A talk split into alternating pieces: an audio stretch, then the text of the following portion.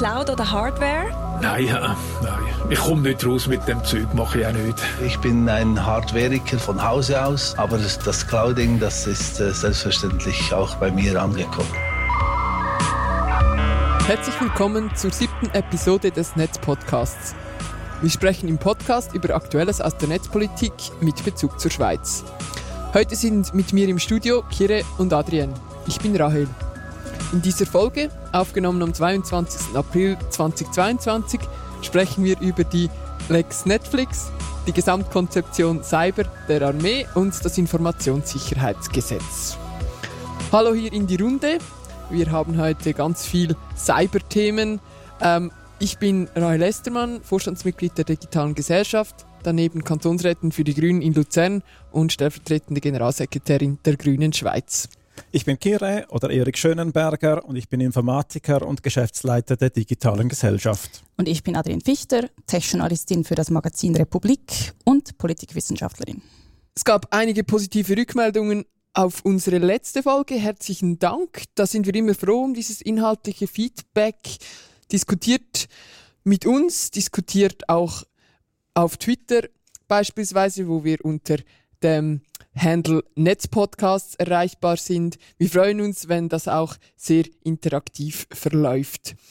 Auf Twitter hat uns Da Fisch geschrieben und er hat eine sehr spannende Frage aufgeworfen, nämlich warum hat es Open Source Software in staatlichen Stellen so schwer? es gibt ja diesen berühmten Grundsatz Public Money, Public Code und der scheint einfach irgendwie nicht durchzudringen wir haben dann kurz diskutiert und sind auch auf die Meinung gekommen, dass das ein sehr spannendes Thema ist, das unbedingt einen Platz in unserem Podcast haben soll, haben aber auch gemerkt, dass wir uns noch etwas mit mehr Vorbereitungszeit auf dieses Thema vorbereiten müssen. Also wir werden das aufgreifen, wahrscheinlich in der nächsten oder übernächsten Folge und danke für diesen guten Tipp. Ja, dann haben wir eine kleine Korrektur. Ähm, ich habe in der letzten Folge, als wir über den Digital Markets Act gesprochen haben, ähm, in der EU ähm, gemeint, dass der Trilog bereits abgeschlossen sei. oder das ist ebenso, der Trilog ist abgeschlossen. Also das geht jetzt nicht erst noch in diese Verhandlungsrunde. Allerdings ist es jetzt noch so, dass Rat und EU-Parlament dem Gesetzesvorhaben noch zustimmen müssen. Und das ist aber mehr oder weniger eine Formsache und das wiederum bedeutet, dass der DMA, also der Digital Markets Act in der, äh, Act in der EU bereits im Herbst in Kraft treten könnte. Ja, jetzt kommen wir zum ersten Teil, die Lex Netflix, über die wir als erstes sprechen werden.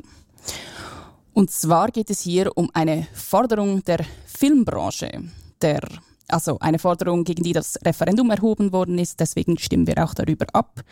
Am 15. Mai es geht um eine Filmgesetzrevision. Es sollen ausländische Streaming-Anbieter und auch ausländische Fernsehsender mit Schweizer Werbefenster sollen zur Kasse gebeten werden und nicht benachteiligt werden gegenüber den inländischen Fernsehsendern. Konkret geht es um 4% des Umsatzes, das eben ins heimische Filmschaffen investiert werden soll. Und falls sich jetzt Netflix da zum Beispiel weigert, ähm, in Schweizer Serien zu investieren, sollen sie eine Ersatzabgabe leisten. Also sie können zum Beispiel 2% ähm, in Serien investieren und die anderen 2% würden sie dann quasi an die nationalen Filmförderungsinstitutionen abgeben. Außerdem müssen sie ein Angebot haben von 30 Prozent europäischen Filmen und Serien, analog zur EU-Richtlinie, auf die wir gleich später noch zu sprechen kommen.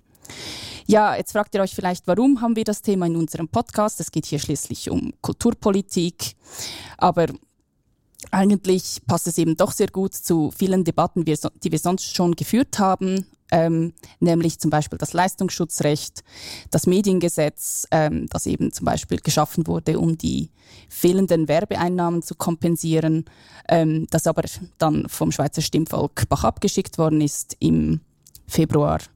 Und es geht auch um eine Debatte, die auch geführt werden wird in naher Zukunft, um die Digitalsteuer beziehungsweise um eine globale Steuer, ähm, das verlangt die OECD von Großkonzernen, die in der Schweiz tätig ist. Das wird eben auch Google, Facebook, Amazon betreffen. Und wir werden ähm, am Ende dieses Teils noch diskutieren, sind diese Forderungen legitim, berechtigt, ähm, weil überall geht es eigentlich im Grunde um dasselbe. Es geht darum, sollen soll Umsatz, der hier erzielt wird wegen Daten von Schweizer Usern, ähm, wegen Abonnementen von Schweizer Usern und so weiter und so fort, soll das irgendwie wieder rückgekoppelt, also und in Silicon Valley abfließt, soll das wieder rückgekoppelt werden ähm, ähm, in Form einer Steuer zum Schweizer Staat. Also das ist so ein bisschen der größere Kontext, weswegen wir beschlossen haben, dass wir das heute thematisieren.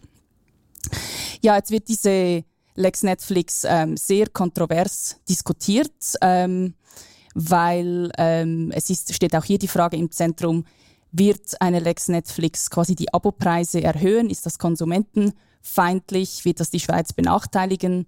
Und bevor wir darauf zu sprechen kommen, möchte ich noch schnell einen Überblick über die Situation in der EU geben, ähm, weil die hat schlussendlich eben auch das Parlament dazu bewogen, ein entsprechendes Gesetz zu verabschieden. Also hier Einmal mehr passt sich die Schweiz der EU an. Es geht um eine audiovisuelle Richtlinie von 2018. Äh, diese Richtlinie ähm, ist so quasi die Vorgabe der EU und die EU-Länder haben dann eigentlich Zeit, beziehungsweise sie haben eine Möglichkeit, ähm, sie dürfen Investitionspflichten und Abgaben erheben bei den ausländischen Streaming-Plattformen. Also das ist so quasi die Grundlage, wie schon bei der Urheberrechtslinie, äh, wo dann die EU-Länder Zeit haben, dieses, diese Richtlinie in nationales Gesetz zu gießen. Und ich möchte hier vielleicht noch als Beispiel gerade Frankreich, Italien, Deutschland nennen. Alle haben ähm, diese Vorgaben bereits schon umgesetzt. Also Frankreich, Frankreich und Italien zum Beispiel, die haben sehr hohe ähm, Abgaben für die ausländischen Streaming-Plattformen ähm, vorgesehen. Ähm, also Frankreich zum Beispiel verlangt 20 Prozent des Umsatzes soll investiert werden in französische Serien und Filme. Italien äh, verlangt bisher 12,5 Prozent, wird das aber erhöhen dieses Jahr auf 17 Prozent und es werden immer mehr sein. Also hier, das, das sieht man vielleicht, das hat vielleicht auch mit der ganzen Filmförderungstradition von Frankreich und Italien zu tun. Da, da ähm, äh, sind viel höhere Abgaben vorgesehen als jetzt in der Schweiz. Wir wollen konkret nur 4%. Aber wenn man zum Beispiel vergleicht jetzt mit Spanien oder Belgien, also Belgien verlangt nur 2,2% und äh, Spanien wird 5% auch verlangen von den ausländischen Providern, ähm, wie zum Beispiel Netflix. Und da ist zum Beispiel das nationale Filmgesetz noch nicht umgesetzt worden. Also man muss auch sagen, dass die Schweiz jetzt hier ziemlich vorprescht in einem Tempo. Ähm, Im Gegensatz zu den anderen EU-Staaten, die jetzt erst noch in der Diskussion sind, ähm, die teilweise äh, hinterherhinken, die zwar auch ausländische Provider zur Kasse bitten möchten, aber diese nationalen Filmgesetze sind noch nicht umgesetzt worden. Aber jetzt, ich würde sagen, die Schweiz ist mit den 4% eigentlich so im Durchschnitt ähm, natürlich eben Italien und Frankreich ist es sehr viel mehr.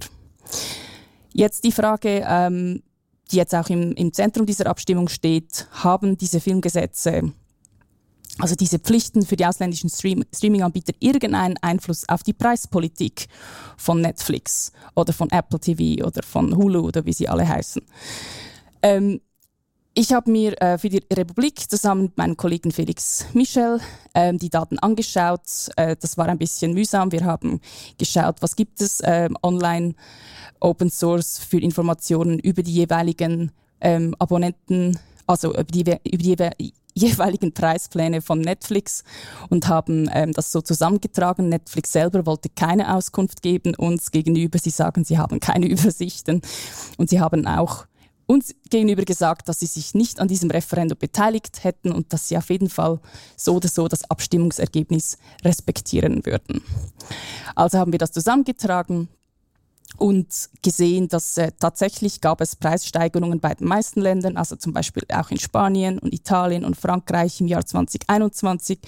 Da sind gewisse ähm, Abonnemente um ein Euro gestiegen. Ob das jetzt irgendwie mit dieser Richtlinie zusammenhängt, das ist einfach eine Aussage, die man nicht machen kann. Man kann sie weder bestätigen noch, noch widerlegen. Ähm, es gibt in dem Sinne keinen Zusammenhang, der ersichtlich ist, zumal eben, dass diese audiovisuelle Richtlinie noch nicht in Filmgesetze, in nationale Filmgesetze umgewandelt worden ist in den meisten Ländern.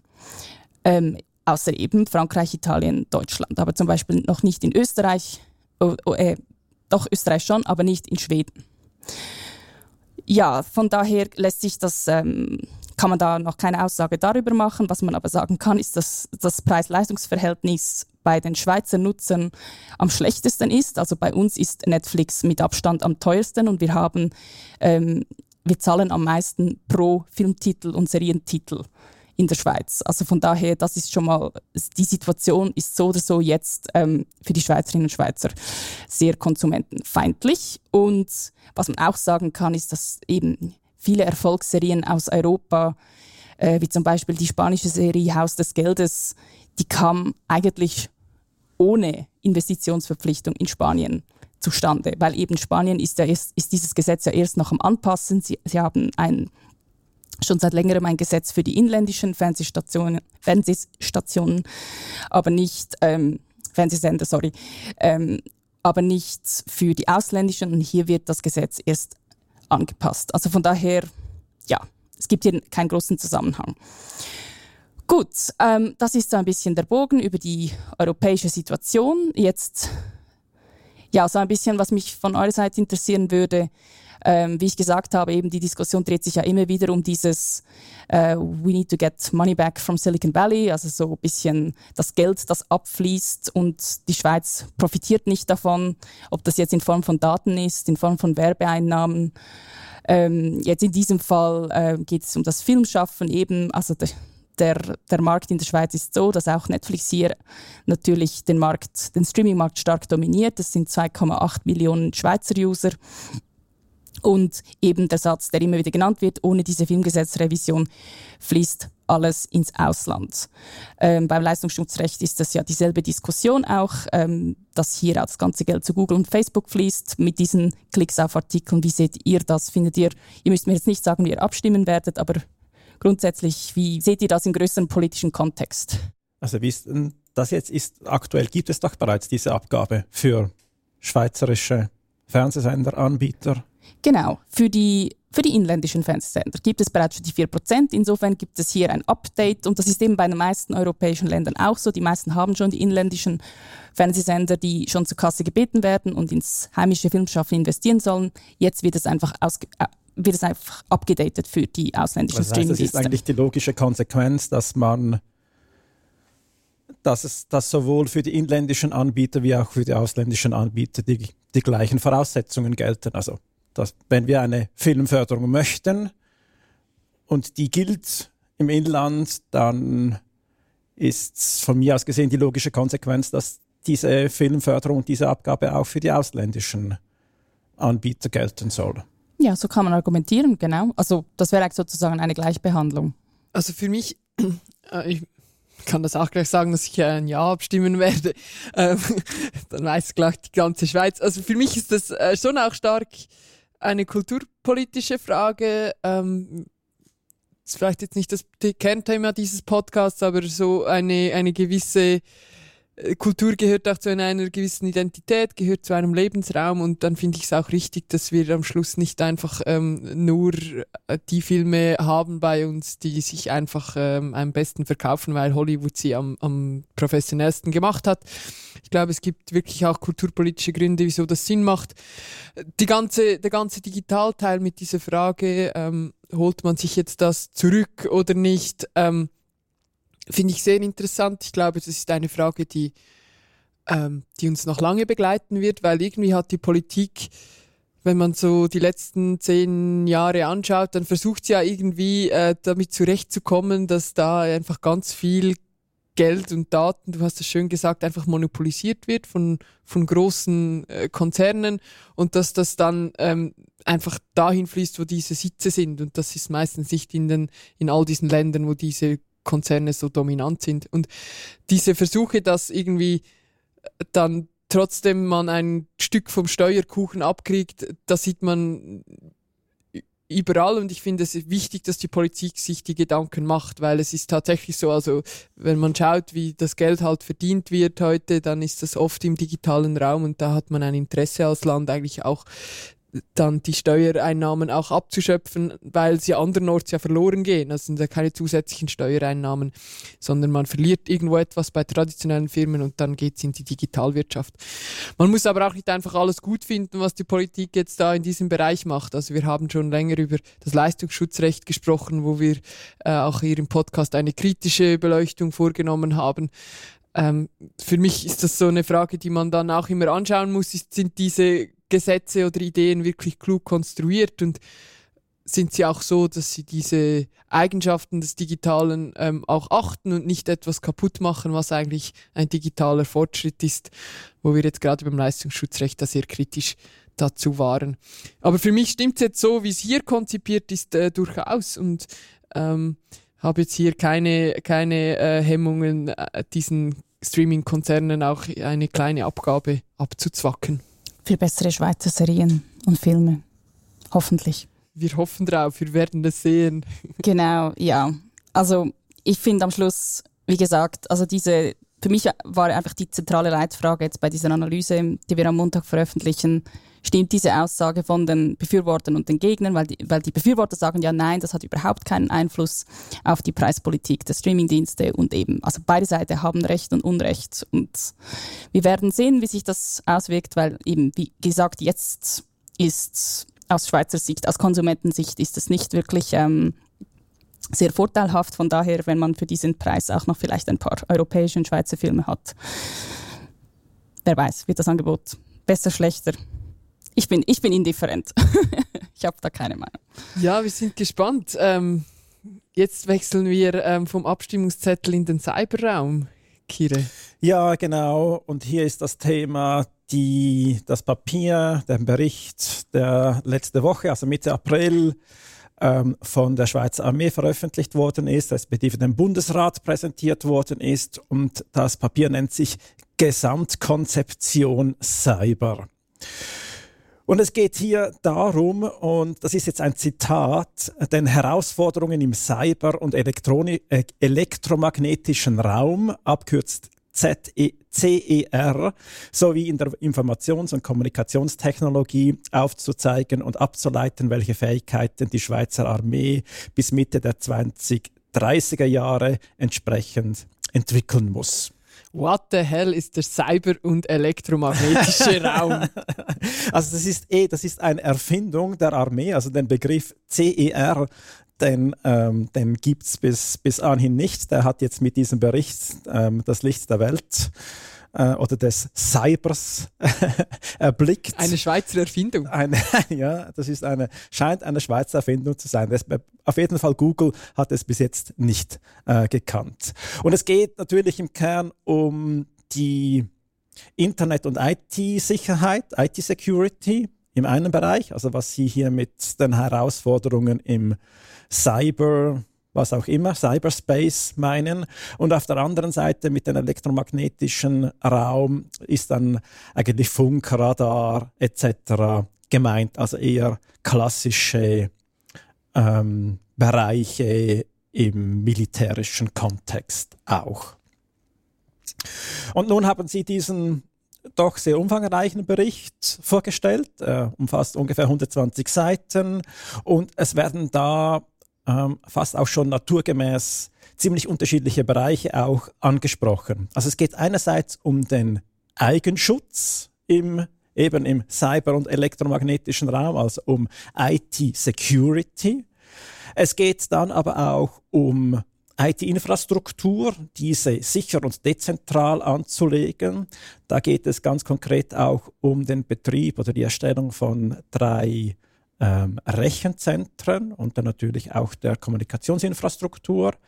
Es geht dann auch um ähm, ein Lageverständnis, ein gemeinsames Lageverständnis innerhalb der Armee zu haben in, im Falle von Krisen oder von Kriegen. Es geht darum, eine zentrale Datenverarbeitung oder auch eine dezentrale Datenverarbeitung ähm, machen zu können und schlussendlich eine Führung im Verbund gewährleisten zu können.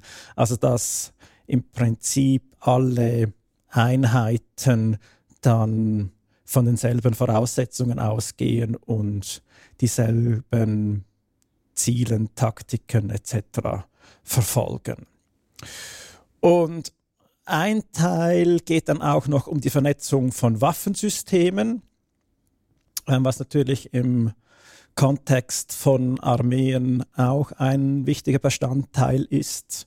Also dass Waffensysteme auch auf also in Verbund arbeiten oder dass sie auf Sensoren, Informationen, Lagebeurteilungen etc. angewiesen sind und diese dann in ihre Aktionen einfließen. Und dann, das ist sicher der Teil, der uns ähm, am ehesten oder am stärksten interessiert, das sind dann Aktionen im cyber- und elektromagnetischen Raum, also um Hacking.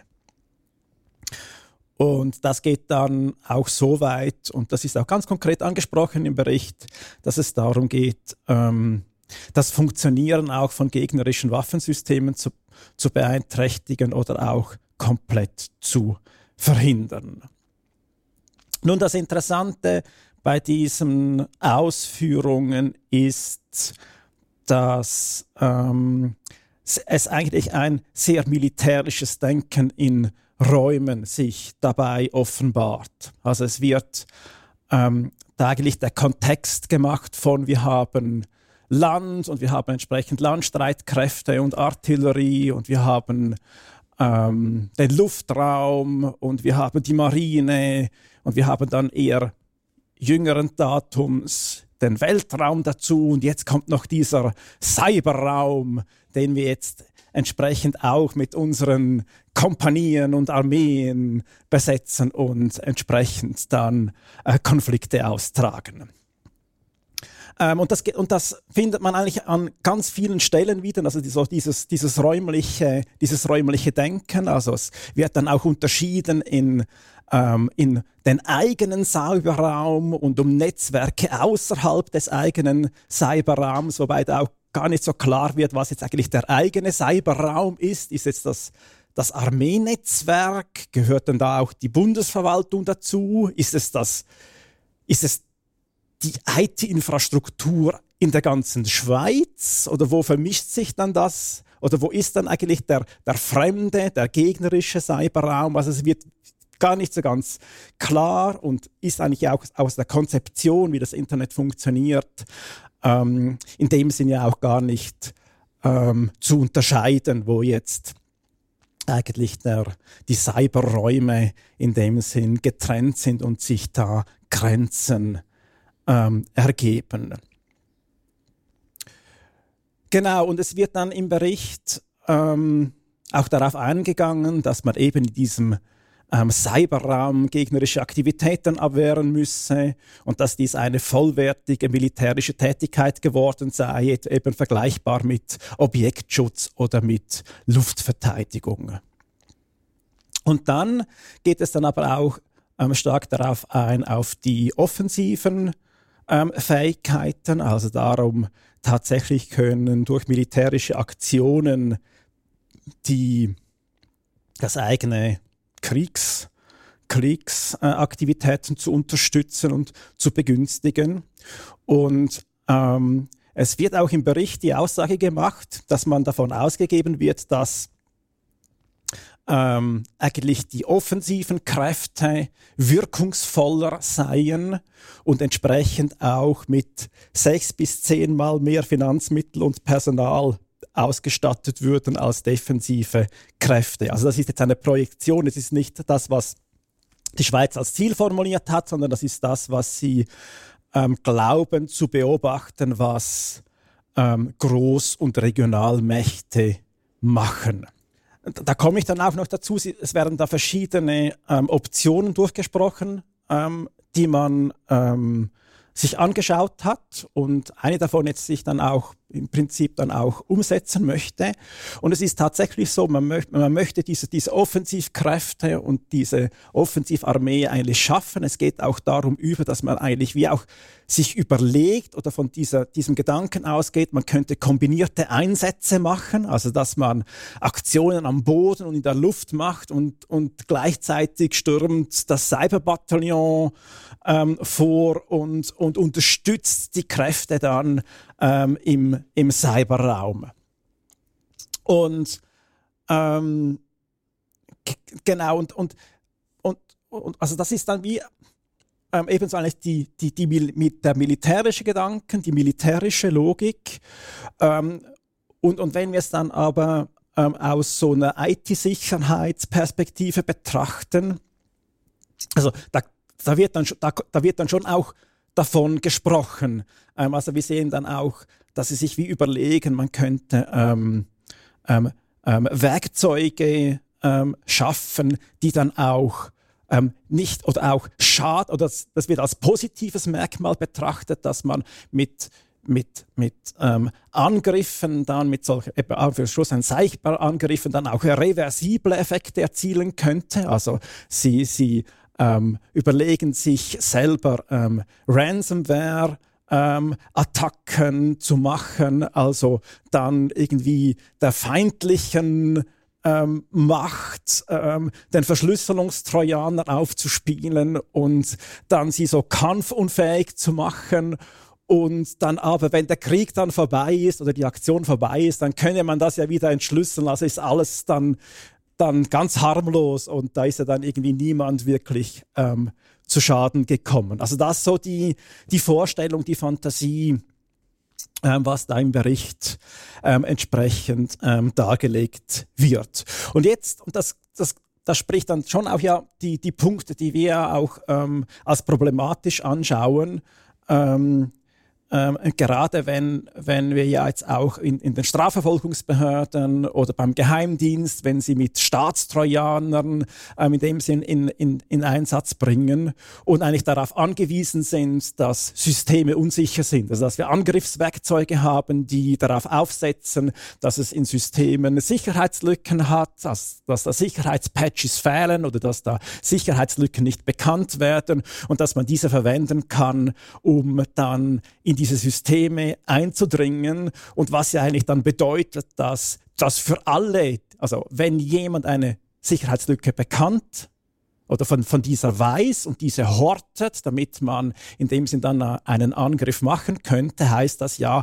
im Umkehrschluss, dass alle, die ein solches System haben, diese Sicherheitslücke ebenfalls haben und dass das System verwundbar ist und dass da unter Umständen auch eine andere kriminelle Organisation auf die Spur kommen könnte und dann und dieses ausnützt. Also früher, früher oder später wird das ausgenutzt werden und das heißt eigentlich auch, sie muss unmittelbar geschlossen werden, damit eben ähm, die Bevölkerung, ähm, die Unternehmen, schlussendlich eigentlich auch der Bund mit seinen Systemen ähm, eine hohe Sicherheit hat, weil eben die, die Lücken bekannt werden, weil sie aufgezeigt werden, weil sie im, im, in, ähm, in Verfahren von Responsible Disclosures ähm, aufgedeckt werden, den Hersteller gemeldet werden und dass sie ähm, geschlossen werden könnten. Und jetzt um da den Bogen nochmals ähm, zurückzuspannen, ähm, sehen Sie das als Bedrohung an, also dass eben, ähm, wenn Sie diese Angriffswerkzeuge dann entwickeln,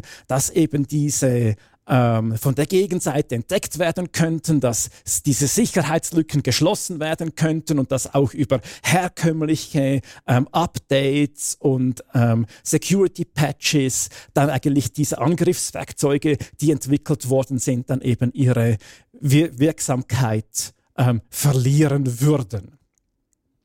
Und natürlich kommt dann auch mit, äh, mit diesen Attacken, äh, mit diesen Offensiv- äh, auch andere ähm, Probleme hinzu. Also das ist auch ein, ein, eine, eine Sache, die relativ schwierig herzustellen ist. Das ist die, die sogenannte Attribution, also festzustellen, wer dann tatsächlich einen, einen Angriff gemacht hat.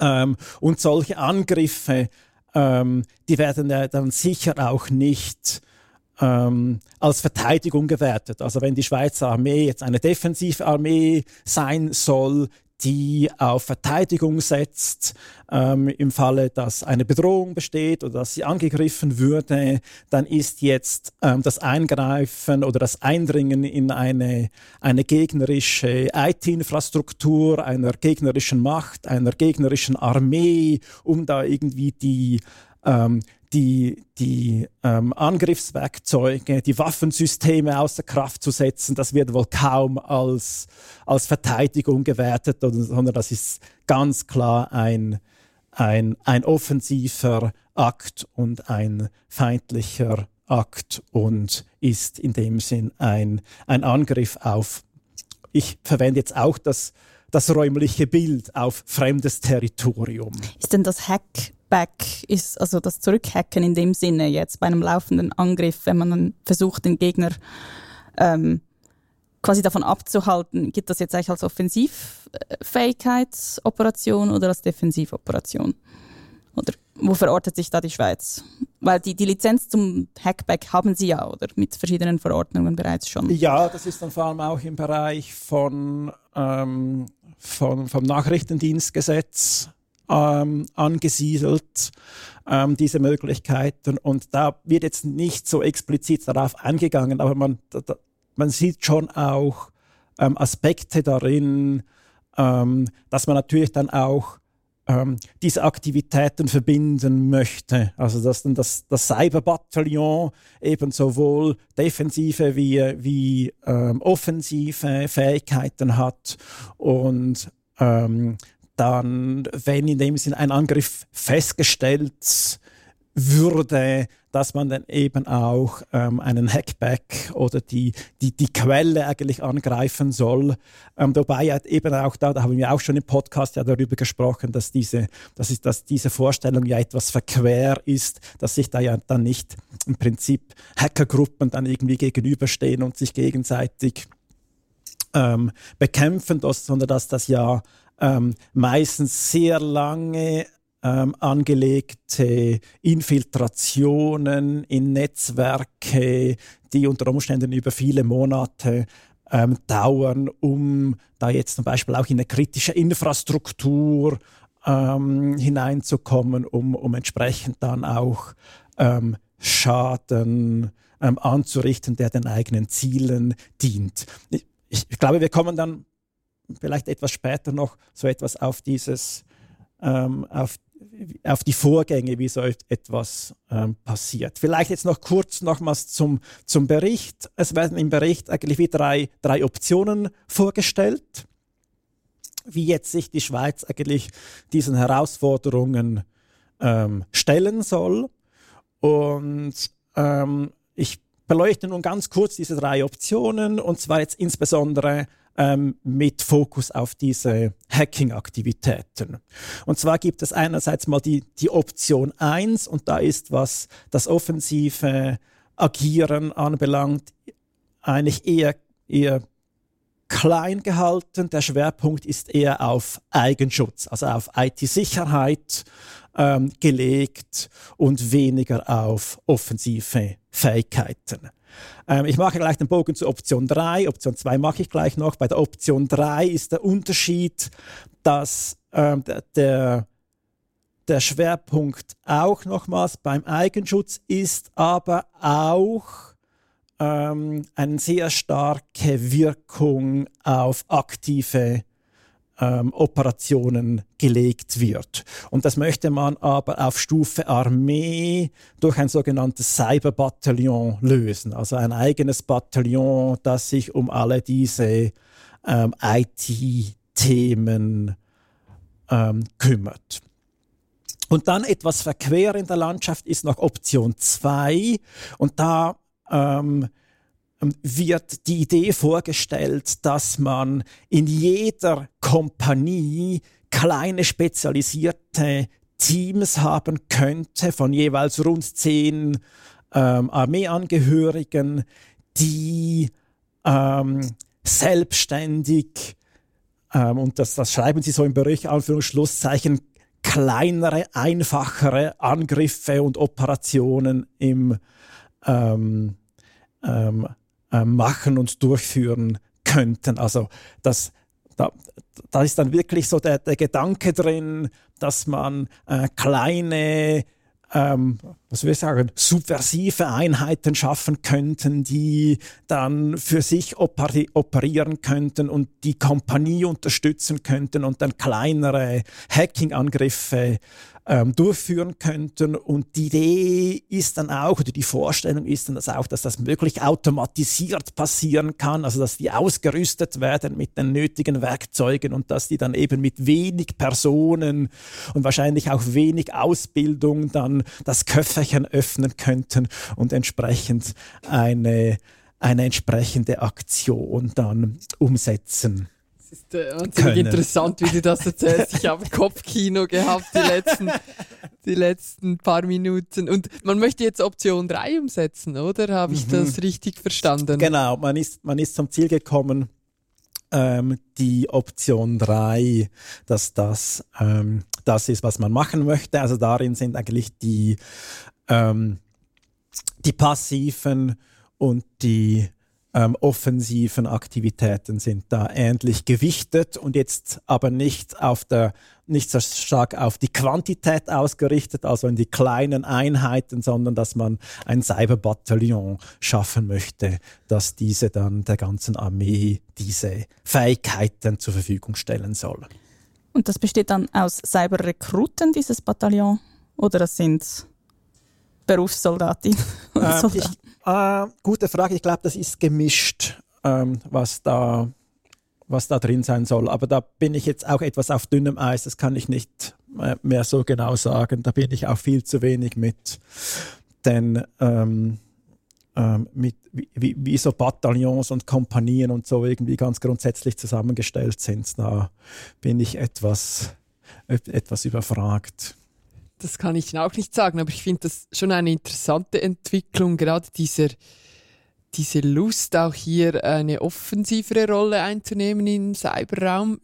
Wir stehen gerade vor oder mitten in einer Zeit, ja, wo, wo viele einen Ausbau der Armee fordern und da wird ja auch von, man kann schon sagen, von links bis rechts wird immer dieses Cyber, ähm, dieser Cyberraum als sehr wichtig erachtet und wenn man irgendwo investieren will, dann muss es da sein. Und jetzt liegt ein Konzept vor, das auch sehr offensiv ausgerichtet ist und wir haben gleichzeitig, obwohl wir ja politisch ähm, nicht die politische Neutralität gerade sehr stark ähm, strapazieren oder vielleicht auch etwas relativiert haben in den letzten Wochen. Die militärische Neutralität gilt, glaube ich, schon noch als sehr äh, fester Bestandteil der Schweizer Armee oder auch der Schweizer Sicherheitsverständnis. Und frage mich schon, ob so eine offensive Ausrichtung nicht auch eine sehr, ähm, eine, eine, eine ganz neue Interpretation oder vielleicht auch ein, ein Verlassen dieser militärischen Neutralität ist, weil es ist ja schon auch ein Angriffskrieg ähm, oder ein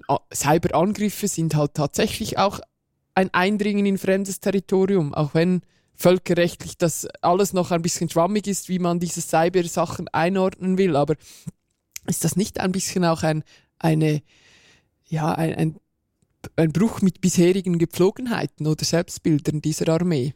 Sehe ich auch so. Und ähm, ich finde es interessant, wie die einzelnen Institutionen der, des Bundes eigentlich so ein bisschen gegeneinander arbeiten. Also wir haben hier das NCSC, das eigentlich ähm, darauf angewiesen ist, dass Sicherheitslücken in allen Systemen schnell gemeldet werden, schnell geschlossen werden. Und dann haben wir auf der anderen Seite Strafverfolgung, Terrorismusbekämpfung, NDB, Armee, die finden, ah, super Sicherheitslücken, schnell hier ein, ein, ein Angriffswerkzeug entwickeln, das wir dann nutzen können in Zukunft. Soweit ich weiß, reden die diesbezüglich nicht miteinander. Also da gibt es eine Art chinesische Mauer.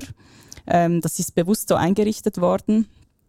Und ja, ich finde die Entwicklung auch bedenklich. Ich finde es übrigens auch sehr interessant. Eben, man, man gibt ja dann keine Auskunft über die Fähigkeiten, die verschiedenen, die operationellen Fähigkeiten, die entwickelt werden sollen. Also da möchte man keine Auskunft geben. Ich habe da einmal eine Anfrage gemacht über das Öffentlichkeitsgesetz. Ich wollte da eine Auskunft haben über eine gewisse Spyware, ähm, ob die eingekauft worden ist vom äh, Bundesamt, vom Bundesamt für Rüstung Arma Suisse. Und das war ein riesiges Hin und Her, ähm, ob die mir da Auskunft geben können oder sollen, weil sie, können das ja weder ähm, dementieren noch bestätigen. Ähm, und dann haben sie mir eben dann gesagt, ja, wenn wir jetzt da darüber Auskunft geben, dann würden wir ja Auskunft geben über unseren Fähigkeitsausweis der Armee. Und das ist eben, also. Das ist geheim. Höchst geheim alles. und ja, aber ich sehe die Entwicklung wie du, also mit der neutralen Schweiz. Ähm, und die, ich meine, in Deutschland ist die, ist die ganze Debatte viel, wird da viel kontroverser geführt, wegen Offensivoperationen und Offensivfähigkeiten. Bei uns wird das jetzt wahrscheinlich im Zuge dieses ganzen äh, Kriegs in der Ukraine wird das jetzt wahrscheinlich, ja, wie du sagst, von allen Seiten gefordert und durchgerutscht politisch. Ja, das ist ähm, definitiv so. Das ist ähm, ziemlich unterbeleuchtet, unterdiskutiert. Ähm, da müsste man schon deutlich noch einen Fokus äh, darauf legen, auch wenn jetzt tatsächlich eben diese, diese Neuausrichtung eigentlich stattfinden soll. Ähm, um vielleicht auch nochmals ähm, auch das Bild jetzt nochmals zurechtzurücken. Ähm, wir sind, das hast äh, du, Rahel, diese Woche noch ähm, ein interessantes Interview in die Runde ähm, geworfen und das ist ähm, ein Interview mit Lena Maschmeyer. Er ist IT-Security-Forscher an der ETH Zürich und da ging es in einem Interview darum, um dieses, eigentlich um die Frage, warum die ähm, jetzt eigentlich die ähm, größeren erfolgreichen Angriffe jetzt auch im Rahmen des Angriffskrieg durch, Angriffskriegs durch Russland auf die Ukraine, wieso dass die jetzt mehr oder weniger ausgeblieben sind. Und er hat da ein, ein Trilemma ähm, herausgearbeitet, was wir vielleicht jetzt auch noch kurz, kurz vorstellen könnten. Und zwar, er, er beschreibt, und da sind wir auch schon mal etwas darauf eingegangen, wie denn eigentlich so ein, ein Angriff ähm, vorgehen äh, würde. Und zwar ist so der erst, die erste Stufe ist, dass man eigentlich ein Ziel finden muss, das den eigenen Absichten dient. Also jetzt zum Beispiel ein verwundbares Elektrizität, Elektrizitätswerk, in das eingedrungen werden kann. Ähm, um dann zum Beispiel eben die Stromversorgung ähm, in einer Ortschaft, in einem Gebiet, vielleicht sogar in einem, einem ganzen Land etc. Ähm, dann ähm, sabotieren zu können. Und schon nur in diesem ähm, ein verwundbares System zu finden und da entsprechend die Sicherheitslücken auszumachen und die dann ähm, auszunutzen, das kann viele Monate, unter Umständen sogar Jahre in Anspruch nehmen, wenn es sich um ein komplexeres System handelt. Und wenn man dann in dem Sinne in ein, so ein System eingedrungen ist, also ich sage jetzt mal die herkömmliche IT überwunden hat, dann geht es dann eigentlich im nächsten Schritt darum, die Steuerung zu, zu übernehmen, also ein, eigentlich die industrielle, die industriellen Kontrollsysteme in einem Elektrizitätswerk zu übernehmen ähm, und diese dann steuern zu können. Also es sind ja nicht jetzt in dem Sinn herkömmliche Windows-PCs, die ähm, potenziell dann diese Systeme kontrollieren, sondern das sind ähm, dann auch eigene Systeme, eigene Protokolle, die dann da zum Einsatz kommen. Und das ist dann eigentlich wie die nächste Schritte, dass man dann eben auch darin eine Lücke finden muss, die ausgenutzt werden kann, um dann eben zum Beispiel eben bei dem Beispiel da, wo wir sind, eben zum Beispiel die Stromversorgung ähm, auch längerfristig dann allenfalls lahmlegen zu können. Und das Ganze muss dann auch immer so passieren, dass man oder dass die Eindringlinge eben nicht entdeckt werden, sonst wird das Ganze dann auch geschlossen und rückgängig gemacht. Und daraus gibt es jetzt eigentlich ein Trilemma, das sich ähm, dann spannt und das ist eigentlich, dass man einerseits die Geschwindigkeit hat, ähm, also wie, wie lange das es dauert, um in ein so, solches System einzudringen, respektive die Attacke dann am Ende fahren zu können, die steht dann im Gegensatz zur Intensität des Effekts, also wie ähm, wie, wie, wie, wie, wie großflächig zum Beispiel das dann die Folgen sind und am Schluss dann auch über die Kontrolle ähm, über den System und den Effekt. Also das ist dann die dritte Komponente. Also das heißt auch, ist es etwas, das ähm, relativ schnell auch zum Beispiel wieder rückgängig gemacht werden kann. Also die eine Sache ist, wie schnell kann ich so eine Aktion machen und das steht eigentlich im Widerspruch zur ähm, zur, zur, zur, zur Kraft, die ich entfalten kann, was dann wiederum eigentlich im Widerspruch darin steht, ähm, wie habe ich eigentlich Kontrolle über den Effekt oder kann sie auch ziemlich schnell wieder rückgängig gemacht werden. Also das heißt, das heißt dann eigentlich in der Folge, dass potenziell eine Aktion, die wir machen, entweder zu langsam ist, zu schwach ist oder zu volatil ist, also umkehrbar ist. Und das ist dann eigentlich im Schluss ähm, die, die Erklärung, wieso dass es ähm, mindestens bis jetzt nicht zu größeren erfolgreichen Angriffen gekommen ist.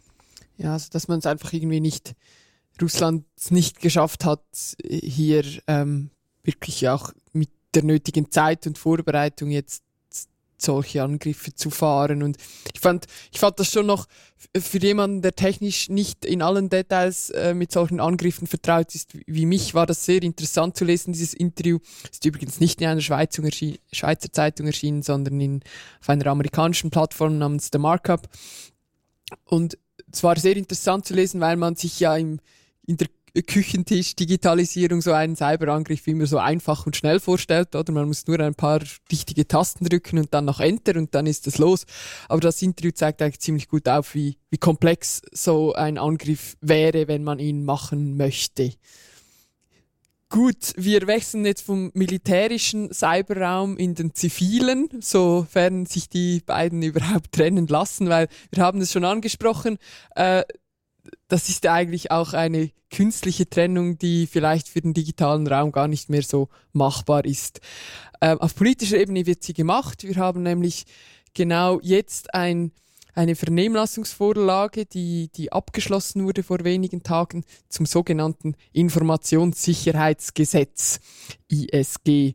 Und dieses ISG und diese Vernehmlassung, die hat eigentlich die Frage aufgeworfen, äh, im, im, nicht die konkrete politische, gesetzliche Frage, aber man überlegt sich dann, wer ist eigentlich verantwortlich für unsere Cybersecurity im zivilen Raum jetzt? Wer ist wer haftet, wenn, wenn meine Alexa gehackt wurde? Äh, wer haftet, wenn das SBB äh, das SBB-Netz gehackt wird, Strom- und Wasserversorgung, Verkehrsinfrastrukturen. Es gibt verschiedene solche Orte, Infrastrukturen, die von großer Bedeutung sind und wo wir eigentlich auch ähm, einen potenziell großen Impact eines Cyberangriffs ähm, erwarten könnte. Und wenn wir jetzt überlegen, die SBB wird gehackt, ist das dann die Verantwortung eigentlich des IT-Guys aus der Abteilung? Oder ähm, wenn ich selber vielleicht eine Firma habe, die heikle Daten hat, wo kann ich mich informieren darüber, was gerade für Gefahren sind, also äh, welche Arten von, von Angriffen gerade gefahren werden. Also das sind so viele offene Fragen, die man sich eigentlich gar nicht stellt, außer man wird dann wieder mal mit so einem, mit so einer politischen Vorlage konfrontiert. Äh, es gibt auch, Adrian hat es schon erwähnt, es gibt eigentlich ganz verschiedene Institutionen in der Schweiz. Die Armee haben wir jetzt gerade beleuchtet, die mit Cybersecurity zu tun haben. Es, man könnte auch fragen, ist es eine Polizeisache? Ähm, was hat der Nachrichtendienst ähm, damit zu tun? Wenn ich Opfer werde, gibt es eigentlich eine Opferberatungsstelle. Und all diese Institutionen, die vor allem ihre Rolle im analogen Raum haben, die äh, finden, werden so ein bisschen kondensiert im digitalen Raum im sogenannten NCSC. Das ist das National Cyber Security Center. Kire, du lachst. Ja, es cybert auch da.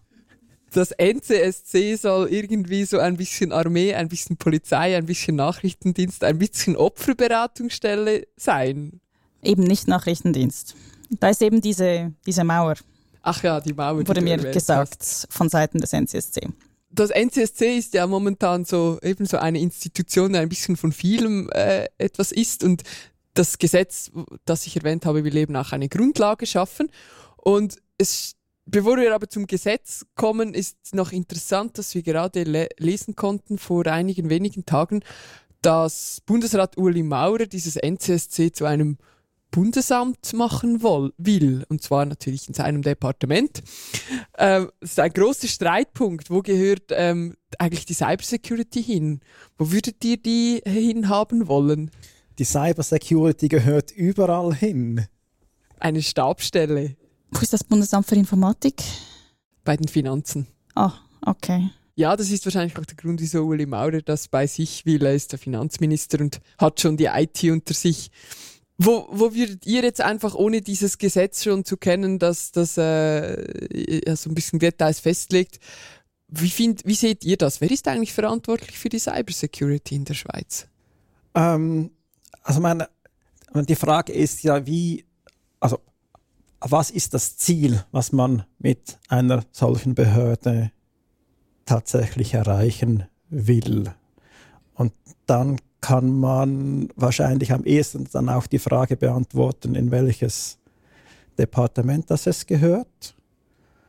Ähm, für mich ist das aber eine, ähm, eine Aufgabe, die sehr stark im zivilen Bereich angesiedelt sein sollte und weder mit Armee, Geheimdienst noch Polizei eine Nähe aufweisen soll, weil wir haben eben gerade vorhin auch darüber gesprochen, wenn wir dann auf der einen Seite auch noch diese offensiven Möglichkeiten haben möchte, was ich sage, das, das sollten wir nicht haben, aber wenn es, wenn es Bereiche gibt, die ähm, darauf angewiesen sind, dass sie Sicherheitslücken zum Beispiel haben, dann dürfen sie null Nähe haben zu, zu einer Organisation oder zu einem Bereich in der Bundesverwaltung, die eben mit IT-Sicherheit zu tun hat. Die beiden Bereiche widersprechen sich. Was ich mich frage, ist, nicht unbedingt die Frage, wo ist es bei welchem Bundesamt angesiedelt, sondern wie ist eigentlich hier wieder mal das Verhältnis von Bund und Kantonen? Also das, das gibt es ja in verschiedenen ähm, Themenfeldern, wie zum Beispiel auch Pandemiebekämpfung und so weiter. Wer ist verantwortlich wofür?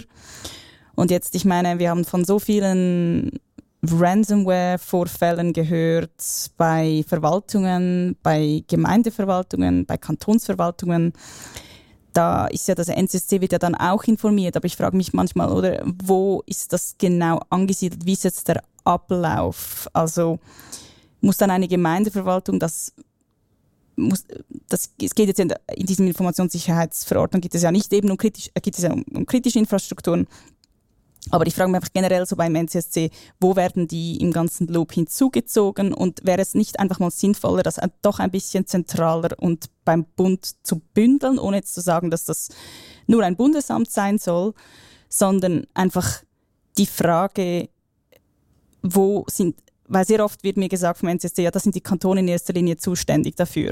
Also sie haben ja auch teilweise Cybercrime, ähm, Polizeistellen oder wo man dann Vorfälle melden kann. Die sind zum Teil besser dotiert als bei anderen. Also zum Beispiel Kanton Zürich hat da, hat da relativ viele Ressourcen.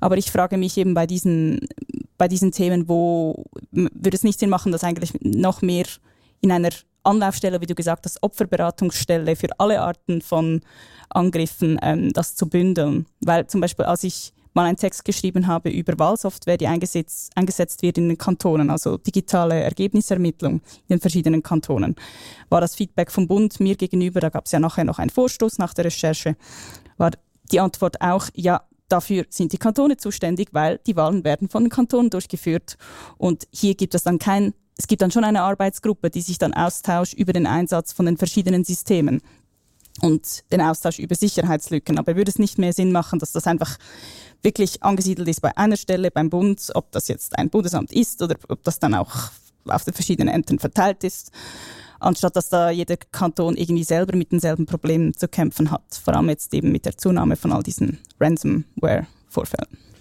Also was, wenn wir jetzt auf das konkrete Gesetz kommen, das zur Vernehmlassung vorlag, dann sieht dieses genau vor, mindestens für den Teil der äh, Angriffe, also wenn äh, eine Infrastruktur angegriffen wird, auch äh, eine Infrastruktur von Behörden, also von Gemeinden und Kantonen, dann muss das NCSC äh, von, dieser, von diesem Angriff erfahren. Also es geht im Gesetz eigentlich darum, dass es eine Meldepflicht gibt für Cyberangriffe und zwar für die kritischen Infrastrukturen. Und da gehören auch viele ähm, eben Infrastrukturen von, von Staat, also staatliche Infrastrukturen auf allen drei Ebenen eigentlich dazu.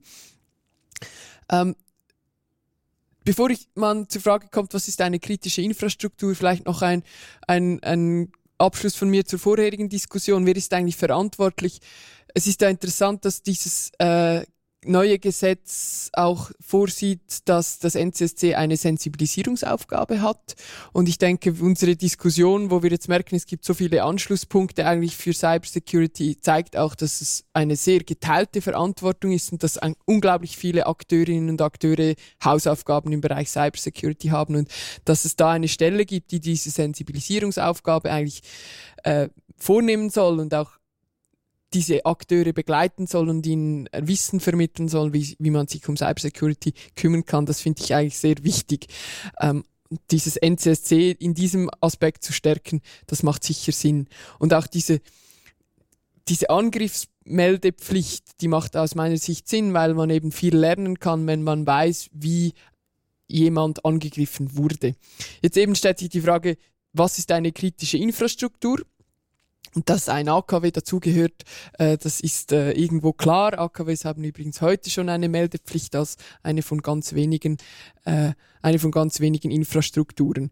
Und jetzt die kritische Infrastruktur, äh, natürlich legt der Bund das aus auf sehr, ähm, auf diese Wasserversorgung, Stromversorgung, Verkehrswege und so weiter. Es gibt eine riesige Liste in diesem Gesetz, was dazugehören soll. Ich persönlich bin dann aber auch so ein bisschen über den Gedanken gestolpert, ist denn nicht für mich meine Hausärztin, wo meine Gesundheitsdaten liegen, auch eine kritische Infrastruktur. Also wie weit müsste denn der Scope, wenn man aus der individuellen Perspektive denkt, wie weit müsste denn der Umfang dieser kritischen Infrastruktur wirklich gedacht werden? Und äh, hier lässt sich schon argumentieren, dass das eigentlich viel mehr sein soll als das, was jetzt äh, der Bund vorschlägt, diese klassischen kritischen Infrastrukturen. Ja, das würde ich auch so unterschreiben. Ähm, wir haben uns jetzt auch im Rahmen dieser ähm, Gesetzesanpassung, dieser Vernehmlassung, auch mal noch die Meldungen angeschaut, die heute schon beim MCSC ähm, eingehen. Also die machen ja heute schon, ähm, die sammeln heute schon Meldungen und machen hier auch Statistiken. Und ich glaube, das ist auch gut, um ein Lagebild zu bekommen. Also womit sind die ähm, Firmen betroffen, was sind für, für, für Schadsoftware im Umlauf, um sich hier ein Bild machen zu können, um auch Empfehlungen machen zu können, um vielleicht auch, ähm, ähm, auch mittelfristig sich zu überlegen, was man jetzt eigentlich, wie, wie man dieser Bedrohung dann irgendwie Abhilfe schaffen könnte. Ähm, und es sind zurzeit werden irgendwie Größenordnung so 8000 Meldungen gemacht ähm, ans NCSC und davon sind aber die aller, aller, allermeisten Meldungen, das sind Bagatellfälle. Also die werden hauptsächlich von Privatpersonen gemeldet. Ähm, da geht es um, um Phishing-Mails, ähm, um Drohungen im Internet, ähm, um Stalking und ähnliche ähm, Sachen. Und nur ganz wenige Fälle betreffen dann tatsächlich auch ähm, eben eigentlich auch diese Fälle, die wir aus den Medien kennen, also dass jetzt da eine, eine, ein vielleicht ein KMU oder auch eine größere Unternehmung oder auch die RUAG irgendwie betroffen ist von einem ähm, IT-Sicherheitsvorfall oder ein Kanton. Das sind nur ganz wenige Fälle, die überhaupt ähm, da erfasst werden und bekannt sind. Und von daher macht sicherlich eine Meldepflicht Sinn, um dieses Lagebild, diese Übersicht deutlich ähm, verfeinerter zu bekommen. Aber jetzt eine Pflicht auf die kritische Infrastruktur, das dünkt mich dann eher zu eng. Das müsste man dann, oder das haben wir auch so von der digitalen Gesellschaft aus in unserer Vernehmlassungsantwort dann auch so formuliert, dass man dass das eigentlich eine sinnvolle Sache ist, aber dass das potenziell auch für alle Unternehmungen gelten soll, also auch für ähm, KMUs, äh, wenn sie dann eben von einem Vorfall betroffen sind, der natürlich eine gewisse Relevanz hat, aber dass es da dann eigentlich ein Lagebild gibt, die eben wirklich die die, die, die tatsächliche Lage widerspiegelt und jetzt nicht nur den eher engen Bereich von der kritischen ähm, Infrastruktur. Ihr habt auch in der DigiGS Vernehmlassungsantwort wie auch ähm, bei den Grünen, die ich ähm, auch mitgeschrieben habe, ist erwähnt. Da sind wir, können wir den Bogen schließen eigentlich zur Armee. Äh, wir haben verlangt, dass man eben dieses Responsible Disclosure, also wenn das NCSC von einer Lücke weiß, die vielleicht noch nicht öffentlich bekannt wurde, dass es das ähm, dann bekannt machen muss und dass das nicht nur für das NCSC gelten soll, sondern für alle Bundesbehörden inklusive Geheimdienst. Da können wir jetzt gleich die Armee, die Armee auch noch an. Wir hätten die Armee auch, auch, erwähnen sollen. Dann wird nichts mehr mit offensiven Operationen. Dann wird es schwierig mit offensiven Operationen. Ja, vermutlich wird es nicht für eine äh, mehrheitliche Meinung reichen bezüglich Responsible Disclosure. Aber was man sagen kann, ist, das war jetzt erst die Vernehmlassung, aber diese Meldepflicht wird kommen, denn alle größeren Parteien haben, außer die SVP, haben dieser Meldepflicht zugestimmt dass man also künftig diese Angriffe melden muss ans NCSC und wer weiß, vielleicht haben wir bald das Bundesamt NCSC oder wie es dann auch immer heißen wird. So, Kurznachrichten und Fundstücke, Adrienne. Ja, ich beginne gerne und zwar gibt es da zwei interessante Meldungen. Die eine ist eigentlich vom 30. März wurde aber lustigerweise erst gerade vor Ostern an publik. Ähm, es geht um einen Beschluss des Regierungsrats des Kantons Zürich, nämlich die Legitimation, dass Microsoft 365 Cloud und alle Dienste ähm, Cloud-Dienste von Microsoft genutzt werden dürfen für die Zürcher Kantonsverwaltung. Und zwar für alle Ämter, inklusive Kantonspolizei. In dieser Begründung ähm, des Regierungsratsbeschlusses gibt es da eine sehr interessante Berechnung, ähm, weil die Problematik, die da fokussiert wurde, ist der Cloud Act der USA. Ähm, wir haben schon mehrfach über den Cloud Act gesprochen in diesem Podcast. Es geht darum, ähm, dass die US-Strafverfolgungsbehörden dürfen ähm, Daten verlangen von amerikanischen Big Tech-Konzernen ähm, und zwar von nicht nur amerikanischen Usern, sondern eben auch von Usern weltweit, auch wenn diese Datenzentren außerhalb der USA sind. Und das ist ja bei Microsoft der Fall. Microsoft rühmt sich ja damit eben mit der Schweizer Cloud, ist auch eines der ersten Tech-Konzerne, die hier in der Schweiz eben diese Datenzentren aufgebaut haben und sagt, ja, diese Daten sind hier in der Schweiz ähm, gehostet, ähm, deswegen alles kein Problem. Aber das interessiert die USA nicht mit dem Cloud Act. Die haben sich hier eigentlich so eine Grundlage geschaffen. Und das wird, ähm, in, das wird jetzt eigentlich gerade auch auf Bundesebene angeschaut. Äh, das Bundesamt für Justiz hat hier auch ein Gutachten dazu geschrieben, sieht das sehr kritisch, aber so nicht der Kanton Zürich. Und konkret geht es eben eigentlich um die Dienste Exchange Online, also eben auch, dass die E-Mail dann auch in der Cloud ähm, sein wird, also die, die E-Mail-Nutzung für verschiedene Ämter. Und die interessante Berechnung, die da im Bericht vorkommt, ist eben, man rechnet nicht so schnell damit, dass es zu einer Anfrage kommt von der Strafverfolgungsbehörde, sondern dass es ähm, alle 1152 oder 54 Jahre zu einem erfolgreichen Lawful Access kommen wird. Also weiß ich nicht, ob wir das jetzt noch miterleben werden ähm, oder vielleicht werden wir es miterleben und dann 1154 Jahre nicht mehr. Aber auf jeden Fall sehr interessante Berechnung, die übrigens äh, von IT-Anwälten im Auftrag des Kantons Zürichs ähm, gemacht worden ist und nicht von der Zürcher Datenschützerin. Kann man alles nachlesen im Bericht. Ähm, daher ja, hat man sich jetzt hier ähm, einen Freipass ausgestellt, mit dieser Cloud zu arbeiten, weil es ja eben nicht so oft vorkommen wird, dass US-Strafverfolgungsbehörden interessiert sind an Polizeisteuerdaten und so weiter von Zürcherinnen und Zürchern. Das ist mal die erste Meldung.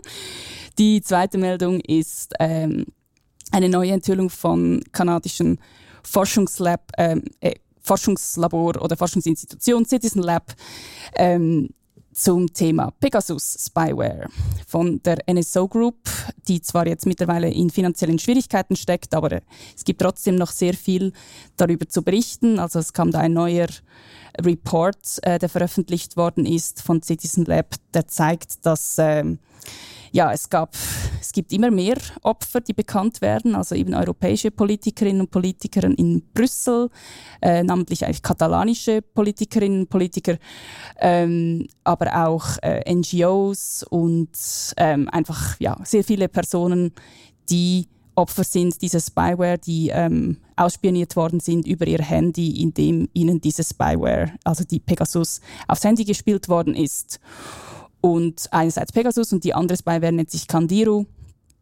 Und das Interessante dabei ist, ähm, es gibt auch hier einen Bezug zur Schweiz. Also ich habe den Bericht gelesen.